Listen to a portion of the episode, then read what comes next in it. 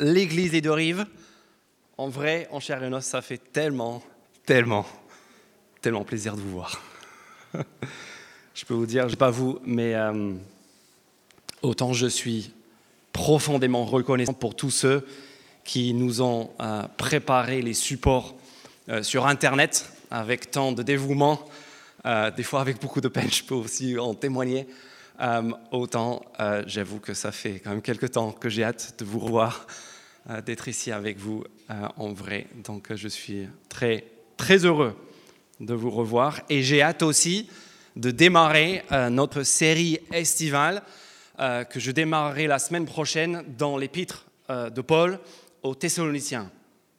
Euh, ce sont des encouragements qui viennent de la part de l'apôtre Paul, adressés à une jeune église dynamique dans une ville européenne, une église récemment implantée.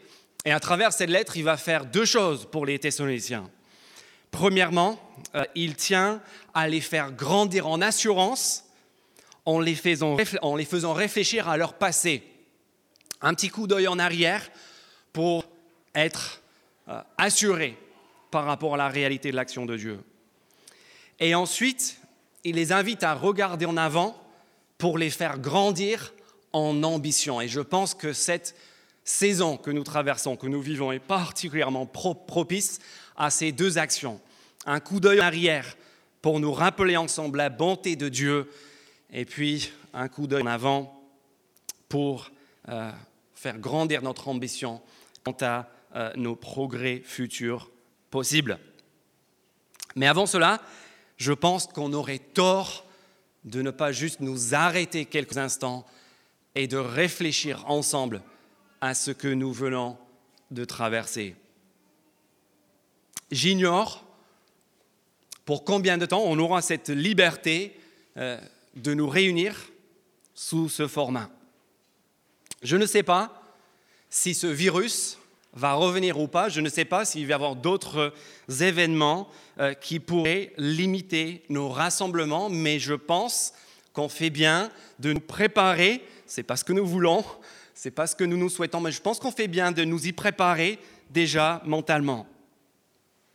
Et surtout, dans ces temps, nous avons besoin que l'on soit déjà chrétien, qu'on soit déjà croyant, ou que l'on soit amené à expliquer ce que nous croyons à ceux qui nous entourent, nous avons besoin d'une réponse claire et précise à la question qu'est-ce que ça change Qu'est-ce que ça a changé au cours des derniers mois? Qu'est-ce que ça va changer dans les mois à venir? À croire au Dieu de la Bible. Et je pense que cette question est importante parce qu'on vit des temps incertains, on vit des temps d'inquiétude. Et pendant ces temps, qu'est-ce qu'on fait tous?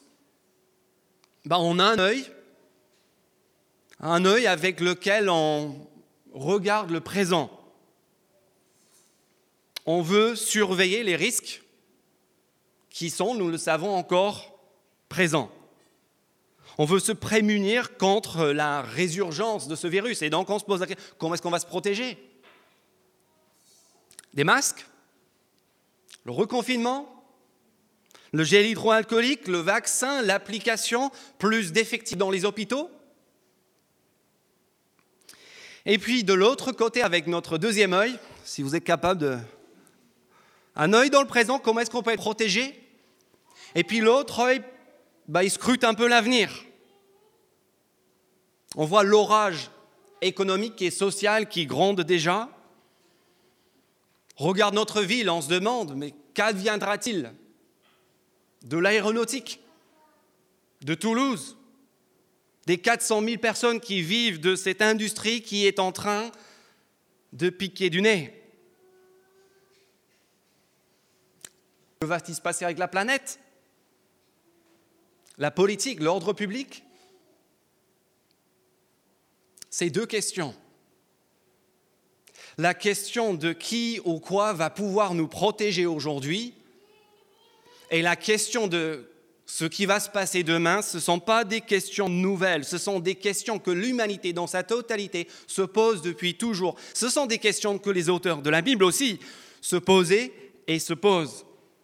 Et ce sont les deux questions que nous trouvons au centre de ce psaume 16, qui est, je vais vous le dire ouvertement, l'un de mes psaumes préférés, dont j'étais content du bon, du, bon prétexte pour en parler avec vous ce matin. Mais le psaume 16, avec quatre paragraphes que vous voyez dans votre Bible second 21, si vous l'avez, que vous ne voyez pas si vous avez que le PowerPoint, mais c'est pas grave, il y a quatre paragraphes. Et le premier et le troisième paragraphe parlent de cette question de la protection dans le présent. Et le deuxième et le quatrième paragraphe parlent de la question de notre avenir. Le premier paragraphe, juste pour ceux qui n'ont pas, euh, qui n'ont que le, PowerPoint, euh, versets 1 à 4, ensuite versets 5 et 6, troisième paragraphe 7 et 8, et quatrième paragraphe 9 à 11. Deux fois la question de la protection dans le présent, deux fois la question d'une assurance et d'une certitude pour l'avenir.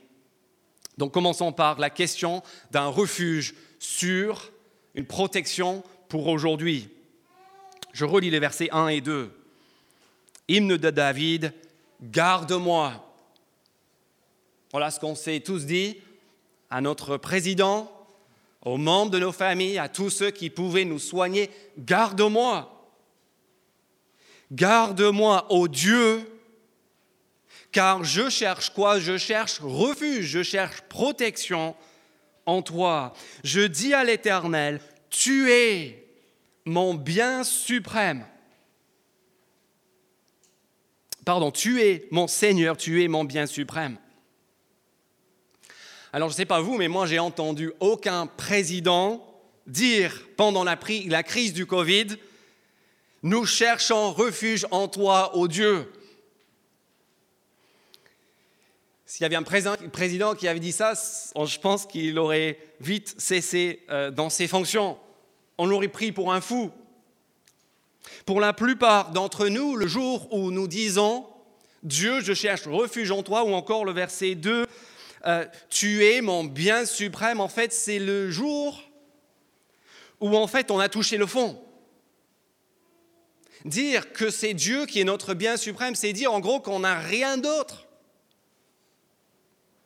Je ne sais pas vous, mais moi quand je discute avec des gens qui se disent pas du tout chrétiens, souvent je leur pose la question, mais va, une, fois dans ta vie, tu, tu as, dû, as dû demander quelque chose, tu as dû prier. Et la plupart disent, oui c'est vrai. Et ensuite, ils peuvent te raconter à quel, quand est-ce qu'ils ont crié à Dieu? Quand toutes les autres cartouches étaient brûlées, quand il n'avait plus aucun autre moyen de s'en sortir. Et du coup, en temps normal, avoir Dieu, verset 2 du psaume 16, pour bien suprême, pour refuge, et peut-être surtout en ces temps de déconfinement, on a envie de se lâcher un peu, ça paraît juste hors sujet, voire même un petit peu néfaste si on écoute nombre d'auteurs. Michel Onfray, le saint patron des athées, dit ceci avec sa belle formule à viser le ciel, donc à viser Dieu, on manque la terre. Et je pense que la plupart de nos contemporains, peut-être vous aussi, seraient d'accord avec cela. À viser le ciel, on manque la terre. À dire avec le psaume 16, verset 2, je, fais de l'éternel mon bien suprême, je vais passer à côté de ma vie. Si tu veux être heureux, qu'est-ce qu'il faut faire? Bah, Il faut viser cette vie. Faut viser le bonheur dans l'instant présent, surtout dans, un monde où il y a tellement de confusion. Il faut, prendre ce qu'on peut prendre et en profiter au maximum. Et ça, c'est un choix en fait qui, est fait et assumé par, l'ensemble des pays de, de l'Occident depuis plus d'un demi-siècle. On ne se gêne plus. Dieu, il n'entre plus dans l'équation. On se dit, Ici, maintenant, moi, le, bonheur, l'épanouissement, c'est le, loisir, le plaisir, c'est ce que je vais rechercher. Et quel est le bilan qu'on en tire, qu'on en a tiré, que les chefs d'État et les grandes entreprises en ont tiré ces derniers temps? Eh bien, on a entendu les avis des uns et des autres, de nos proches, des médias. Notre monde qui est plus que jamais divisée, notre société qui est fracturée entre les générations, entre les extrêmes politiques, entre les riches et les... Il y a une fracture, il y a tellement d'avis divergents, et pourtant, tout le monde s'accorde sur un point. Lequel?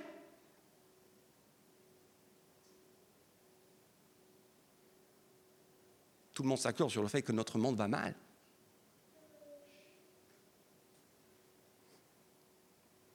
En fait, notre problème est beaucoup plus grave que d'avoir manqué la terre en visant le ciel. Notre problème, c'est d'avoir manqué la terre tout en la visant. Et l'ironie suprême, si vous regardez maintenant avec moi le dernier verset de ce psaume, l'ironie suprême, c'est que ce que nous visons tous sur la terre correspond précisément à quoi? À la description du ciel que nous avons dans la Bible, et en particulier dans la deuxième partie du verset 11. Regardez la fin du verset 11 qui nous décrit le ciel, qui n'est pas une interminable publicité pour la caprice des dieux. Mais regardez, tu me fais connaître le sentier de la vie. Il y a, regardez ces mots merveilleux, il y a d'abondante joie en ta présence, un bonheur éternel à ta droite. Qu'est-ce qu'on cherche tous? De la joie en abondance et un bonheur qui dure et, on les cherche sur la terre et c'est Dieu qui nous les offre ici à travers ce que la Bible appelle le ciel. Et c'est parce qu'il y a ici auprès du Dieu de la Bible d'abondante joie et un bonheur éternel, que faire de lui, faire de Dieu, notre bien suprême est tout sauf hors sujet. C'est en plein dans le sujet. Parce que ce que ce Dieu offre, ce que tout le monde recherche, se trouve là, auprès de ce Dieu. Vous savez, cette crise nous a rappelé que si notre refuge, si notre espoir pour cette vie, pour maintenant, n'est pas en un Dieu transcendant, il sera forcément terrestre. Et donc il sera forcément faillible. Regardez le verset 3, alors que Dieu déclare maintenant, les saints qui sont dans le pays, les hommes pieux, sont l'objet de toute mon affection. Ceux qui font de Dieu leur bien suprême, dit Dieu, sont l'objet de son, affection. Qu'est-ce qui se passe en parallèle? Verset 4, regardez, on multiplie les idoles. On court après quoi? On court après les dieux étrangers. Si ce langage vous paraît étrange, euh, justement, sachez que les idoles et les dieux étrangers sont simplement des dieux, des sauveurs de substitution, des sauveurs bricolés. Et observez de fait, je trouve ça saisissant de regarder en ce moment les deux grandes réactions que nous observons face à la crise que nous venons traverser. Je ne sais pas dans quel camp vous êtes, mais je vois deux camps qui bricolent chacun leur sauveur. Il y a le camp du déni et puis il y a le camp de la fuite. Le déni dit, bah, regardez notre bel avion ça tombe bien, on est à Toulouse. Le bel avion, ce magnifique bimoteur du capitalisme alimenté par la dette à gauche et la consommation à droite. Et regarde, il, reprend son envol. Vous savez, les, avions revolent au-dessus de Toulouse. Les, bouchons sont aussi impressionnants que sur le périph' le matin qu'auparavant. L'immobilier s'emballe, l'État éponge les dettes, le vaccin arrive bientôt. C'est la reprise du monde d'avant circuler. Il n'y a rien à voir ici. Faisons les autruches. Confions notre sort, corps et âme, sans réserve au vieux paradigme gisant. Ça, c'est le déni. Les autruches, c'est rien passé. On va juste faire comme avant. Vous inquiétez pas. Et de l'autre côté, il y, a, la fuite. On dit, ben regardez, le monde est foutu. On va dans le mur. Toulouse est foutu. Il n'y a pas d'avenir. Ben, Qu'est-ce qu'on fait? Allez, viens, on se casse. Potager, autarcie en Ariège. Utopie champêtre bien en aviron. On abandonne le navire, sauf qui peut. Ce qui, ironiquement, n'est autre chose que le vieux réflexe individualiste du capitalisme rhabillé d'un euh, euh, d'un vêtement écolo. Et le pire, c'est que quand moi je parle avec mon ami banquier et avec mon ami altermondialiste, et je leur pose deux, trois questions, je, pousse un peu les raisonnements, les, deux, véridiques, les deux me regardent en face et... Mais oui, je sais que ça ne va pas marcher. Mais qu'est-ce que tu veux que je fasse d'autre?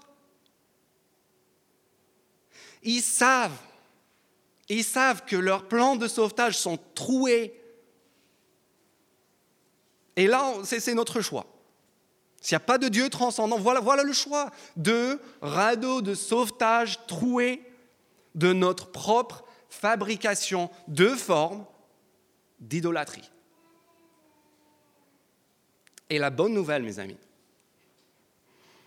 la merveilleuse nouvelle du psaume 16, et de la foi chrétienne en général, c'est que nous, si nous connaissons un Dieu transcendant, si nous connaissons le Dieu du psaume 16, nous ne sommes pas obligés de choisir entre deux embarcations de fortune,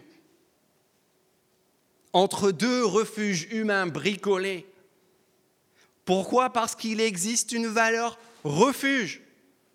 Il existe un refuge sûr, il est ici, le seul bien incorruptible, le seul bien suprême. Et c'est le Dieu de ce psaume qui accueille librement tous ceux qui viennent, verset 1, chercher refuge en lui. C'est celui dont on dit à la fin du verset 8, Quand il est à ma droite, je ne suis pas ébranlé. Vous voulez un refuge sûr? Dieu est ce refuge sûr, premièrement parce qu'il est le bien suprême, et aussi, on voit ça dans le troisième paragraphe, versets 7 et 8, parce qu'il est celui qui prodigue le bon conseil. Regardez le verset 7. Je bénis l'Éternel car il me conseille. Même la nuit, mon cœur m'instruit. J'ai constamment l'Éternel devant moi. Quand il est à ma droite, je ne suis pas ébranlé. Vous savez, comme moi, sans doute que pendant et à la suite du confinement, les, consultations euh, psy sont montées en, flèche. Il y a des gens, beaucoup de gens, qui se sont laissés ébranler de plein de manières pendant ces crises. Et qui de nous n'a pas cherché conseil devant le spectre de l'ébranlement?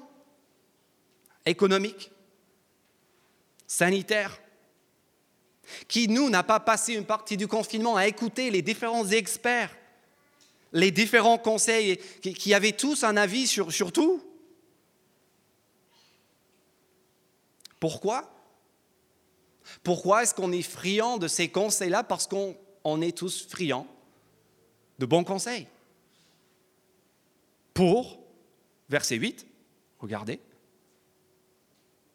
pour ne pas être ébranlé. Et cependant, deux réalités troublantes subsistent. Le nombre de conseillers ne cesse d'augmenter, tout comme leurs avis divergents. Et de l'autre côté, le nombre de personnes ébranlées ne diminue pas. Et si on regarde ici dans le verset 7 et 8, le conseil prodigué par Dieu, le refuge sûr, est d'une toute autre nature. C'est un conseil, regardez verset 7, qui descend à l'intérieur. Il ne rend pas dépendant. Il rend autonome. Regardez, même la nuit, mon cœur m'instruit. C'est un conseil qui descend à l'intérieur de toi et qui ressurgit, qui te permet de tenir et de, et de résister et de ne pas être ébranlé parce que tu l'as intériorisé et parce que ça vient te transformer à l'intérieur. On n'est pas ici à la merci de conseillers qui multiplient les rendez-vous et les factures. C'est ici un conseil disponible H24, 7 jours sur 7, de jour comme de nuit. Qu'est-ce que cela change à un temps comme celui-ci de connaître ce Dieu Premièrement, c'est la garantie absolue d'un refuge sûr pour aujourd'hui. Maintenant, et tout de suite, le bien suprême qui nous garde de recourir à l'idolâtrie, au radeau de sauvetage artisanaux est le seul conseil qui nous protège en nous préservant de l'ébranlement, quelles que soient les circonstances. Mais deuxièmement, en plus d'être un refuge sûr pour aujourd'hui, il y a ici dans ce psaume la promesse d'un avenir certain. Regardez les versets 5 et 6 avec moi, le deuxième paragraphe. Et tous ceux qui se souviennent de notre série en Josué, vous allez reconnaître quatre mots dans ces deux versets qui nous sont familiers. Quels sont ces quatre mots? Verset 5, Éternel, c'est toi qui es ma part. Et la coupe où je bois, c'est toi qui m'assures mon lot. Un héritage, troisièmement, délicieux m'est attribué une belle possession m'est accordé. Ça, c'est Josué, ça, c'est la terre promise, par l'eau, héritage, possession. La terre promise, on l'a vu en Josué, c'était la, la promesse d'un avenir sûr, certain, de prospérité, de bénédiction et de paix. Non pas à cause de notre bonne gestion d'un parc de patrimoine, mais à cause de la seule grâce de Dieu. Mais ici, on regarde ce que dit David, le psalmiste, et quel est son lot? Quelle est sa part Il ne donne pas une adresse. Le psaume 16, à la différence de Josué 13 à 21, ce n'est pas un plan cadastral avec le nom de, de, tout le monde marqué à une adresse précise sur Google Maps. Non, quelle est sa part? Verset 5, il dit Éternel, comme les Lévites en Josué, Éternel, c'est toi qui es ma part. C'est toi qui es mon héritage, c'est toi qui es mon avenir. Un avenir tellement certain d'ailleurs qu'il peut dire au verset 5, au verset 6, pardon, un héritage délicieux mais déjà attribué. Une belle possession, possession mais déjà accordée.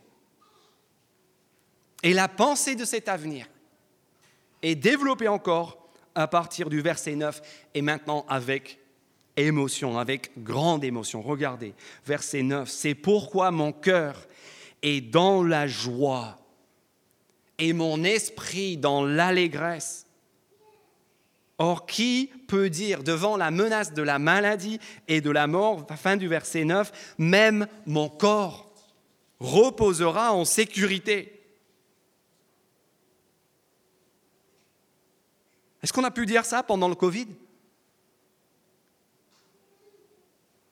Covid nous a rappelé brutalement une leçon qu'on apprend tous tôt ou tard, à savoir que la santé, l'intégrité physique, tout en étant le, le bien auquel on tient le plus, la chose qu'on se souhaite par-dessus tout, c'est aussi quelque chose qu'on ne maîtrise jamais à 100%, qu'on ne peut jamais protéger à 100%. Comme le dit l'Ecclésiaste dans l'Ancien Testament, le riche meurt comme le pauvre.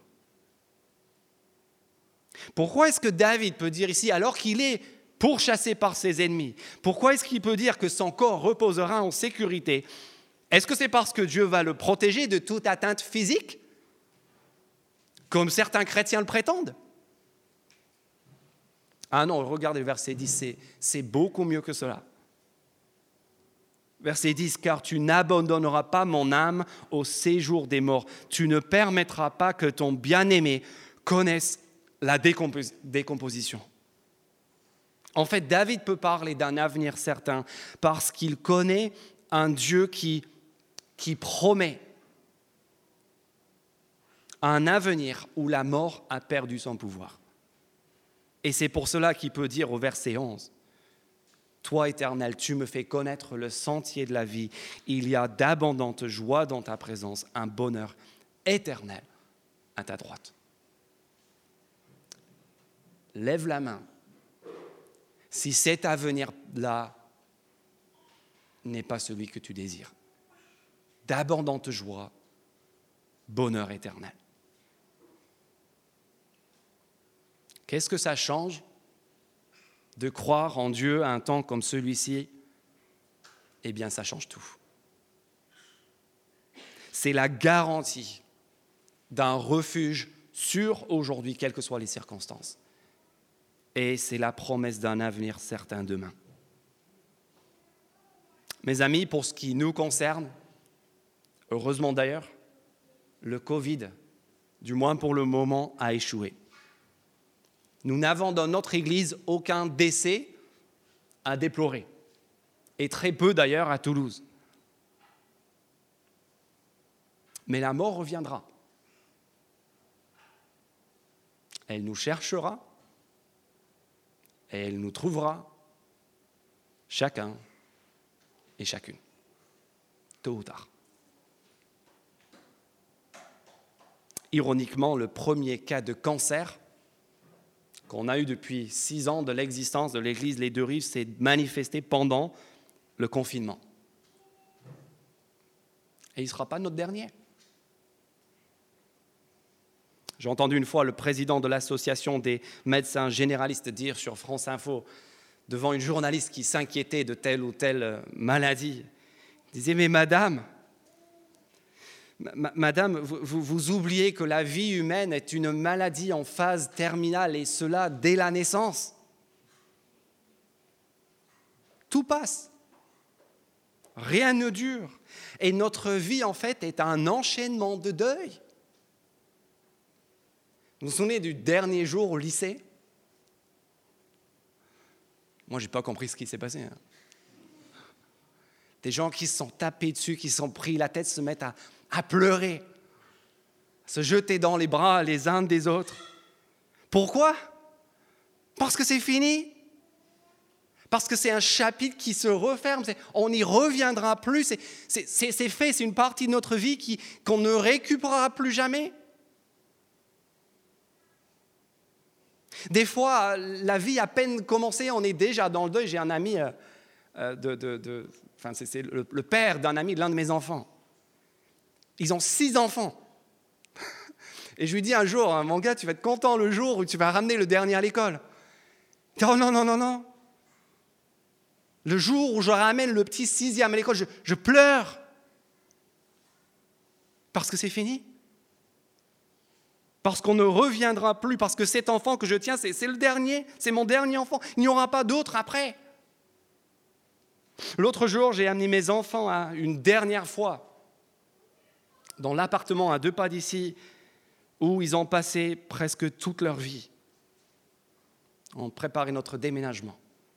Et je les ai amenés là, et je leur ai expliqué, les enfants, c'est, fini, c'est, la dernière fois qu'on sera ici. Regardez, tous les souvenirs. Toute la famille a les larmes aux yeux, les larmes aux yeux.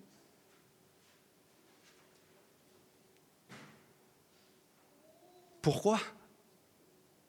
C'est de la pierre, c'est rien. Ce ne sont pas les pierres. C'est le rappel de notre mortalité. C'est le rappel pour ces petits-enfants que les trucs, les murs qu'ils croyaient permanents, qui étaient le cadre et, la toile de fond de leur existence, qui, qui les rassuraient quelque part, en fait c'était une illusion. Même la permanence de notre habitat est une illusion. Bienvenue dans la vie, les enfants. Bienvenue dans le deuil. Notre monde, notre vie, notre système, notre corps, nos proches, nos biens, tout passe. Tout déprécie, tout lâche, tout se casse, tout tombe en panne. Tout peut être volé. La ville est en train, en cet instant même, de nous filer entre les doigts. S'agissant de l'avenir, qu'est-ce qui est certain? Rien. Parce que tout meurt. Sauf Sauf le bien suprême. Sauf ce Dieu du psaume 16. Ce Dieu qui peut être et qui désire ce matin être notre bien suprême à tous. Ce Dieu qui ne fait pas juste parler de la vie, qui ne fait pas juste parler de l'immortalité à travers un poème de l'Ancien Testament, mais qui est venu dans notre monde en personne et qui a déclaré, qui a fait cette déclaration déroutante, je suis la résurrection et la vie. Celui qui croit en moi vivra même s'il meurt. Et toute personne qui vit et croit en moi ne mourra jamais. Et c'est à propos de ce Dieu, Jésus-Christ, que l'apôtre Pierre a déclaré au jour de la Pentecôte que son corps, psaume 16, n'a pas connu la décomposition.